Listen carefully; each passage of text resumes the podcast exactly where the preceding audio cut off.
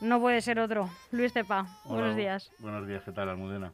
Pues encantada de estar aquí contigo, pues para hablar de lo que importa. Bueno, pues de algún detalle, sí. De algún detalle, pero siempre se nos escapa alguno, porque como tú dices muchas veces, aunque yo no estoy aquí sentada contigo, siempre te estoy escuchando, podríamos estar hablando de, bueno, siempre hablamos de ecología y de medio ambiente, pero en concreto de cambio climático podríamos estar hablando todos los días, no hay programas suficientes en el mundo. Claro, hay, bueno, hay muchísima información también, claro. Cuanto más profundice, pues muchas más, más cosas, ¿no? Aquí pues venimos a dar algunos detalles, un poquito las bases de todo esto, pues para concienciar a la gente y también que se hagan conscientes pues de los problemas que tenemos medioambientales a nivel global, también localmente, y bueno, pues abrir un poco esta información al público. Hoy en concreto, ¿en qué nos vamos a centrar? Bueno, ¿en qué te vas a centrar, Luis?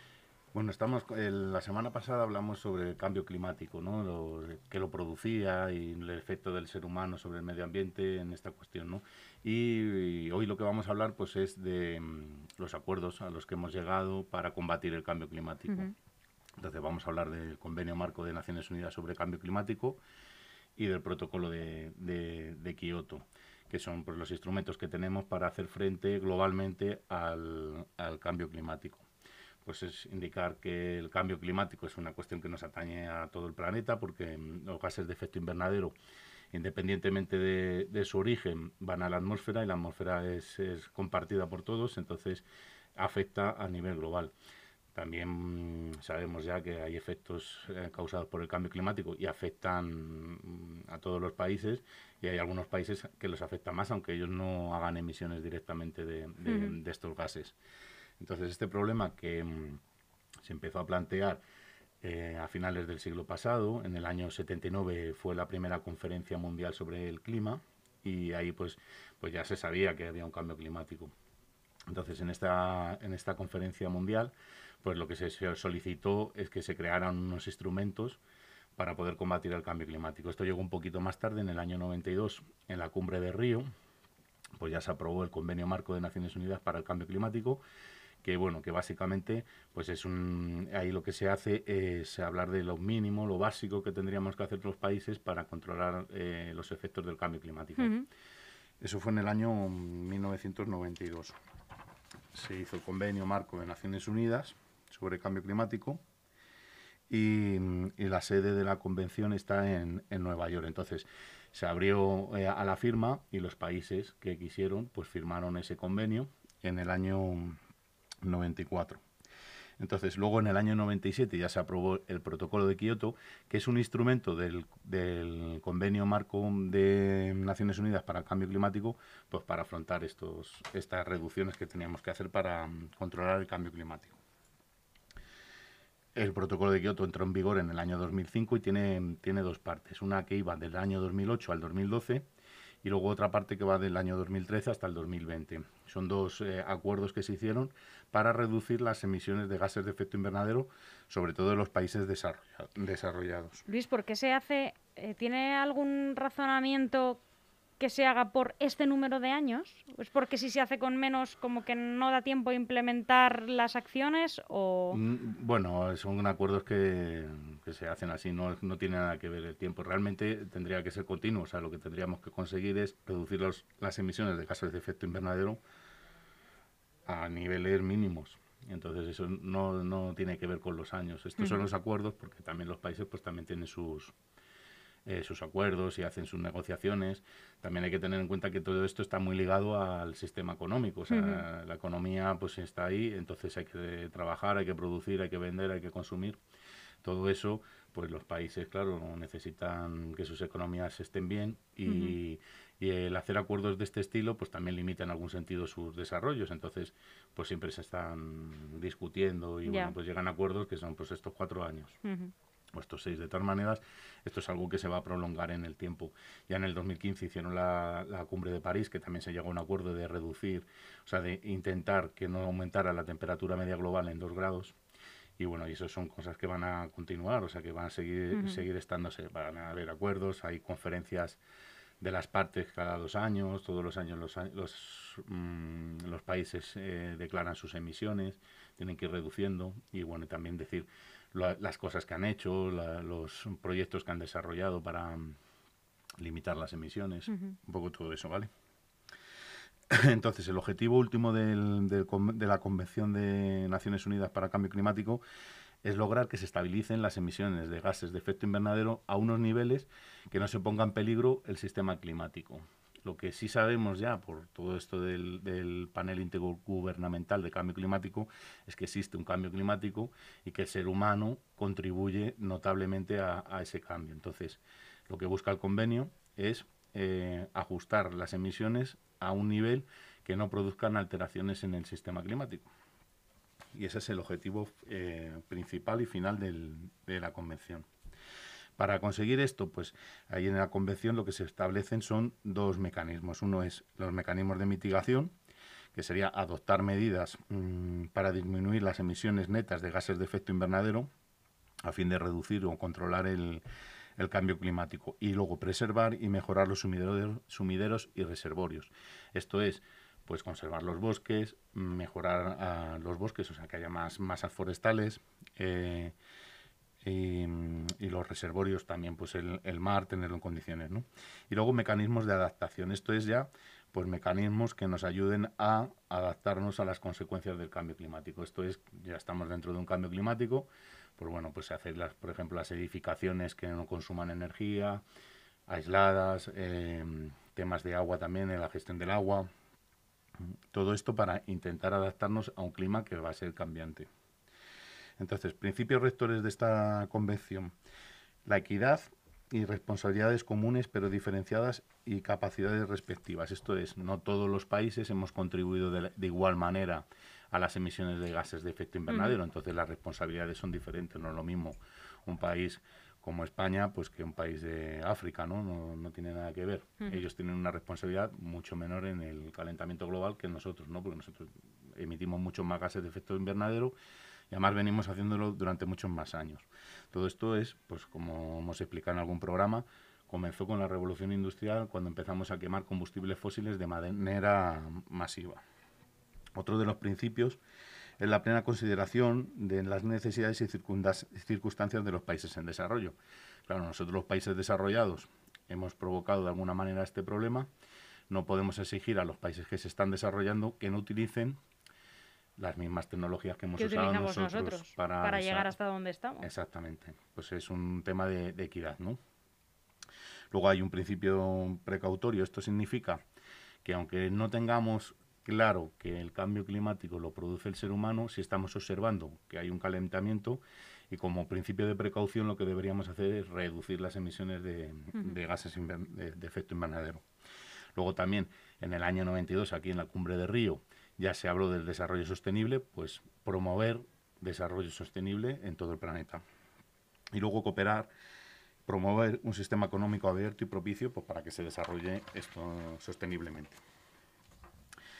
El convenio, la convención lo que tiene es, eh, está formada por grupos de, las partes de distintos países que tienen distintas eh, situaciones. Entonces, según las situaciones, pues estás en un grupo o estás en otro. En el anexo 1 de, la Convención Marco de Naciones Unidas, pues hay un grupo de 43 países que son los países que estaban desarrollados en el año 92, que estaban dentro de la OCDE. Luego hay un segundo anexo que es un grupo de 23 países que son desarrollados, pero no tienen o tienen economías en transición. Y luego en el anexo 1 hay partes no incluidas en el anexo 1, que en su mayoría son países en vías de, de desarrollo. Entonces, ¿qué compromisos se adoptaron en esta convención? Los compromisos de las partes. Pues hay que elaborar inventarios de gases de efecto invernadero nacionales, formular medidas de eh, mitigación y adaptación al cambio climático, cooperar en la transferencia de tecnologías, promover el desarrollo sostenible, tener en cuenta consideraciones relativas al cambio climático en la planificación del desarrollo, promover y apoyar con su cooperación a la investigación, cooperar en el, cambio, en el intercambio de información, promover la educación y la capacitación y la sensibilización pública, comunicar a las conferencias de las partes la información relativa a la aplicación. Estos serían los compromisos que adoptan los países que se adhieren a la Convención Marco de Naciones Unidas. Luego hay diferentes responsabilidades para diferentes grupos, ¿no? Entonces, eh, las partes del anexo 1, que son estos países desarrollados, pues ellos tienen que tomar la iniciativa en la reducción de las emisiones de gases de efecto invernadero, o sea, sus tecnologías, adaptarlas a esto y reducir las emisiones de gases de efecto invernadero, presentar comunicaciones nacionales, periódicas e informaciones bienales, o sea, todos los años estos países tienen que eh, publicar eh, sus emisiones de gases de efecto invernadero y hacer informes de cómo van mejorando, ¿no? o no. Y luego presentar inventarios anuales de las emisiones de gases de efecto invernadero. En el anexo 2, eh, las partes del anexo 2 tienen que proporcionar recursos financieros y de otra índole a los países en desarrollo para la mitigación y la adaptación al cambio climático. Y luego facilitar la transferencia de tecnologías inocuas para el clima. Y luego las partes no incluidas en el anexo 1 pues tienen que hacer informes sobre las medidas de mitigación y adaptación y presentar comunicaciones nacionales e informes bienales de actualización. El convenio, eh, la convención, lo que pasa que no, es un instrumento eh, que obligue, tiene unas eh, formas básicas, ¿no? O sea, se pide lo mínimo que tienen que hacer los países. Para complementar esto, lo que se desarrolló fue el protocolo de Kioto, que eso salió en el año 97, se aprobó en Kioto y entró en vigor en el año 2005. ¿Cuántos países lo firmaron entonces y cuántos están adheridos ahora? Entonces lo firmaron 43 países y ahora están 36. Bueno, lo que son lo que es en el anexo 1, lo que son los países más desarrollados. ¿Cómo? ¿Cuántos lo firmaron? Eh, no, perdona, 190 y 192 partes, son 195 los que hay. Lo que pasa que en el anexo 1, o sea, los países desarrollados había 43 en un primer momento y ahora son 36.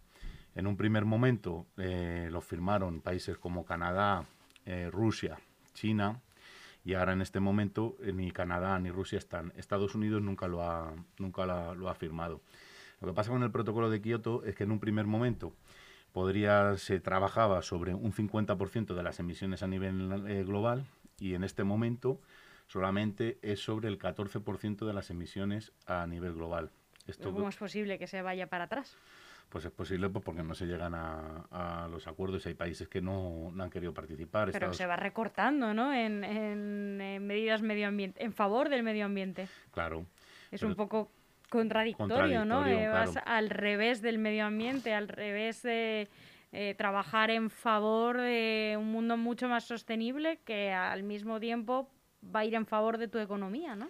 Sí, en principio sí. Lo que pasa que como los países son independientes y tienen sus decisiones, también ellos como ven las posibilidades, el mercado y el trabajo y, todo esto. Estados Unidos nunca ha querido entrar en el protocolo de Kioto. De hecho, ha aumentado sus emisiones desde el año 90, ha aumentado muchísimo sus emisiones, también Canadá. De hecho, el, protocolo de Kioto se cumplió. O sea, los países que lo firmaron, la mayor parte de ellos redujeron sus niveles de emisión a lo que decía el protocolo de Kioto pero había algunos países que no cumplieron y los que no estaban pues han hecho lo que les ha parecido. Entonces, Estados Unidos y Canadá, si sumáramos esas emisiones al protocolo de Kioto, no se, hubiera, no, no se habría cumplido. Y se cumplió, se cumplió por eso, porque si se, se redujeron al nivel que se pedía en el protocolo de Kioto las emisiones de los países que lo firmaron. ¿Vale? Entonces, este protocolo es un tratado internacional que está vinculado al Convenio Marco de Naciones Unidas. Se aprobó en Kioto en el año 97, entró en vigor en, el año 2005. En la actualidad hay 195 partes y en dos hay dos periodos. El primer periodo de compromiso fue del 2008 al 2012. Ahí tenían que reducir los, los países que lo firmaron un 5% las, las emisiones de gases de efecto invernadero con respecto a las emisiones que tenían en el año 90 y luego hay un segundo periodo que fue a partir del 2013 hasta el 2020, que ahí lo que se pedía es que redujeran un 18% las emisiones de gases de efecto invernadero en relación a las que tenían en el año 1990. ¿Qué relevancia tiene el protocolo de Kioto? Pues bueno, fortalece y complementa la Convención Marco, identifica y regula seis gases de efecto invernadero, proporciona oportunidades para la mitigación y la adaptación en los países en desarrollo, establece objetivos individuales de emisiones jurídicamente vinculantes para las partes del anexo 1. O sea, los países que firmaron eso tienen una responsabilidad con lo que firmaron y tienen el compromiso de reducir sus emisiones. ¿Qué gases eh, se regulan en el, protocolo de Kioto?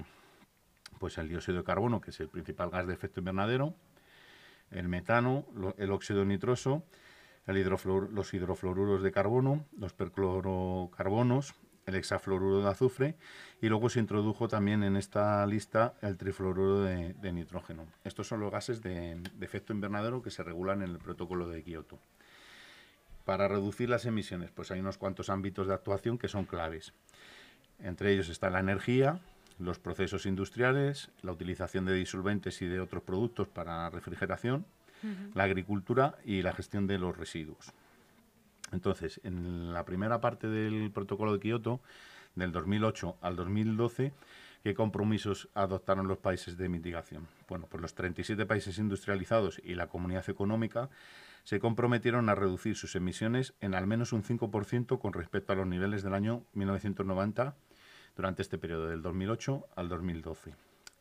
Velar por sus emisiones de CO2 equivalente que no superen las cantidades que se les atribuyen, atribuidas, y luego cada parte incluida en el anexo B del protocolo de Kioto tenía unidades de cantidad atribuida para el periodo de compromiso 2008-2012.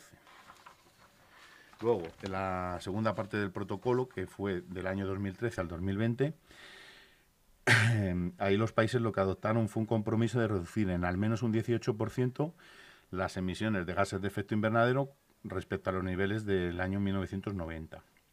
Los 37 países que participaron en el segundo periodo de compromiso tan solo representan alrededor del 14% de las emisiones mundiales. Este es el gran fallo del, protocolo de Kioto porque al final, si solamente estamos trabajando sobre el 14% de las emisiones eh, globales, pues aunque aquí haya reducciones, pues no son suficientes como para controlar el cambio climático, la subida de la temperatura. Luis, eh, una duda. Eh, además de estos disolventes de los que hablas, em, desde mi ignorancia total, em, estos gases, ¿qué cosas de nuestro día a día los, los producen, los emite? ¿Qué es lo que lo emite? Pues, por ejemplo, los aerosoles. Eh, todos los productos que están envasados en, en aerosol y que los eh, hacemos una proyección a la atmósfera, esos tienen gases de propulsión que son gases de efecto invernadero. ¿De qué manera se podría reducir? no, em, utilizándolos. No, me refiero em, incluso a nivel particular. Pues eso, yo a nivel particular, pues, pues no elijo no consumir, por ejemplo, aerosoles. El tema de los gases de refrigeración, las neveras también son gases de efecto invernadero, que además son muy persistentes, porque estos gases los hemos creado sintéticamente, los seres humanos los hemos descubierto, no existían en la naturaleza y el problema que tienen es que son muy persistentes, eh, no se degradan, entonces se tiran miles de años en, la atmósfera. Eh, entonces, por ejemplo, pues cuando tengo que deshacerme de una nevera, pues hacerlo bien, hacerlo a través de un gestor autorizado, que esa nevera vaya a una planta de tratamiento que van a extraer el gas de forma que no haya emisiones a la atmósfera. Si yo abandono una nevera en cualquier sitio, pues va a llegar alguien que la va, a, eh, la va a quitar los metales que pueda para venderlos y entre otras cosas pues va a cortar... Claro, eso eh, se lleva a un punto limpio y no a un vertedero cualquiera o a un campo, un descampado como se ha hecho muchas veces. Como se hace, sí, porque si te das una vuelta ahora por cualquier camino de los que rodean a las ciudades, pues vas a ver que hay lavadoras... Electrodomésticos, varios... Claro pues esas, cosas. Y luego también, bueno, pues eso, elegir eh, qué consumo, ¿no? El tema de los disolventes, pues también, pues a lo mejor podemos utilizar eh, disolventes naturales o pinturas naturales al agua, no tener que utilizar eh, productos químicos, ¿no? Te lo pregunto porque estoy convencida de que una persona que abandona una lavadora vieja en un camino no se está planteando esto, no se está planteando que la la mala gestión de este tipo de residuo produce eh, este tipo de gases, seguro. Claro, seguro que no, claro, hombre, también es que esos son temas delicados, porque bueno, muchas personas de las que recurren a esto de la chatarra y tal, pues son personas que tienen unas condiciones de vida eh, malas, entonces claro, eh, tienen que buscarse de alguna manera su sustento y hacen pues cualquier cosa, ellos no tienen el conocimiento de lo que... No, el que, el que, el que va a buscar la lavadora no es el causante, sino el que abandona la lavadora. El particular de, un, de una casa cuyas condiciones de vida no sabemos cuáles son, pero que pueden ser estupendas y maravillosas y, que lo van a... Efectivamente. Sí, bueno, yo creo que eso cada vez hay menos. Esto suele ser, pues eso, personas que están de alguna manera intermediarios entre el que tienen la lavadora y el depósito de esa lavadora. Pues, pues por ahí va, ¿no? Como hace unos años también que hubo que fue bastante viral porque un señor se grabó tirando unos frigoríficos en la lavadora por un terraplén. Sí, es cierto. Pues bueno, pues ese tipo de, de, personas que están ahí entre medias del, del que tiene el residuo y, del, y de la planta de tratamiento. Entonces, bueno, pues son estos que están ahí un poco en, la, en el pirateo, ¿no? En la ilegalidad. Pues esas personas, ¿no? También, bueno, pues es difícil de controlar, primero porque hay muchos, hay muchos sitios donde abandonar esto, la policía pues también tiene otras funciones, ¿no? Claro. Entonces es difícil de, controlar. Entonces, luego, ¿qué mecanismos para mm, eh, reducir las emisiones de gases de efecto invernadero promovía el protocolo de Kioto? Pues básicamente tres mecanismos. Uno son a mecanismos de aplicación conjunta, esto es países que están en el anexo 1, o sea, que son países desarrollados, que invierten dinero en otro país desarrollado para hacer proyectos que reduzcan las emisiones de gases de efecto invernadero. De esa manera adquieren bonos de carbono. O sea, son reducciones que se pueden apuntar ellos como que han conseguido en, sus, en su cómputo global. Luego hay mecanismos para el desarrollo limpio, que esto es invertir en países que están en vías de desarrollo o subdesarrollados haciendo allí proyectos de tecnologías limpias que tengan menos eh, emisiones de gases de efecto invernadero. Y luego el comercio de, las, de los derechos de emisión. Esto es entre los países que están desarrollados. A cada país desarrollado, pues dependiendo de su nivel de desarrollo y de lo que han contaminado ya antes, pues se les asignan unos bonos de emisión. Y hay países que reducen sus emisiones de gases de efecto invernadero y tienen un excedente de bonos. Esos excedentes los pueden vender a otro país que esté desarrollado que no esté alcanzando sus objetivos. Entonces, un poco entre todos, conseguir que se reduzcan las emisiones a los niveles que pide el, protocolo. Luego, em, los órganos del protocolo de Kioto incluyen pues, la conferencia de las partes, en calidad de reunión de las partes en el protocolo de Kioto se reúnen anualmente al mismo tiempo que, las, que la conferencia de las partes. Las partes en la convención que no son parte del protocolo únicamente pueden participar como observadores. El comité de cumplimiento, que está constituido por dos ramas, una rama facilitadora y una rama de aplicación. La rama facilitadora tiene por objeto proporcionar asesoramiento y ayuda a las partes a fin de promover el cumplimiento y la rama de aplicación tiene la responsabilidad de determinar las consecuencias para las partes que no cumplan sus compromisos. Y luego hay una junta ejecutiva del mecanismo de desarrollo limpio, el comité de supervisión de la aplicación conjunta y hay una junta también del fondo de adaptación. Esto del protocolo de Kioto, pues bueno, pues hay que ver si se, se cumplió. Entonces he traído también una noticia que se publicó en el año 2018 y ya pues aquí nos dicen que mm, las emisiones de gases de efecto invernadero acumuladas realmente han aumentado más de un 50%, de 22 millones a, 300, a 36 millones de toneladas equivalentes de CO2. O sea que hemos aumentado más de un 50% las emisiones a nivel global. Los cambios, ya estamos viendo em, cambios en el clima que van a ser irreversibles. El tema de, por ejemplo, el derretimiento del hielo del Ártico pues ya cuando se derrita totalmente es irreversible eso. Entonces, esos son efectos que ya se, están, se están viendo también. Sí, no sé si vas a mencionar la super hora de calor que está viendo en, Canadá. En Canadá y Estados Unidos.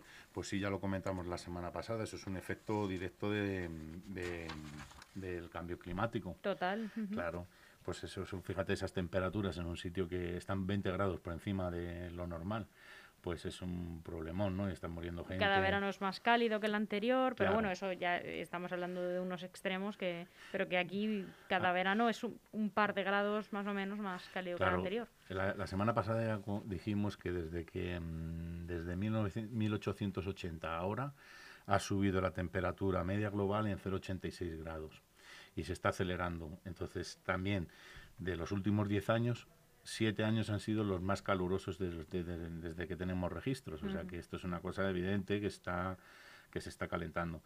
Un país mm, como el nuestro, en la cuenca mediterránea, pues aquí lo que se ha visto es que en las últimas décadas ha llovido menos y hemos aumentado la temperatura hasta un 1,7 grados. La temperatura media. Casi dos grados. Casi dos grados.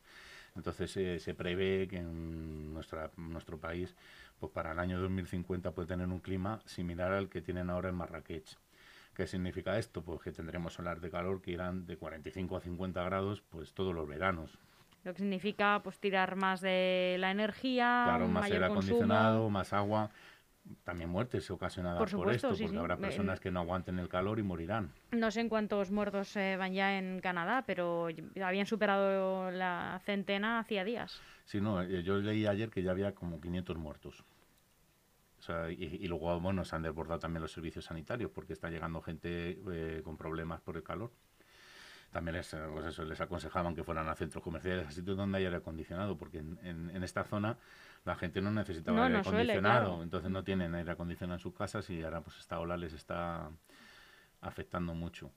¿Qué pasaría aquí? Pues, pues también, por ejemplo, que tendríamos que cambiar nuestros hábitos. Por ejemplo, el trabajar, pues hay horas del día, si estamos a 45 grados, que no vas a poder eh, trabajar, pues toda la gente que trabaja en la calle, los servicios públicos que se prestan en, la, en, en, las ciudades, pues en esas horas no se podrán Imposible, hacer, claro, tendremos que cambiar nuestros hábitos, trabajar por la noche, cosas así que serían adaptaciones ya a lo que al cambio climático.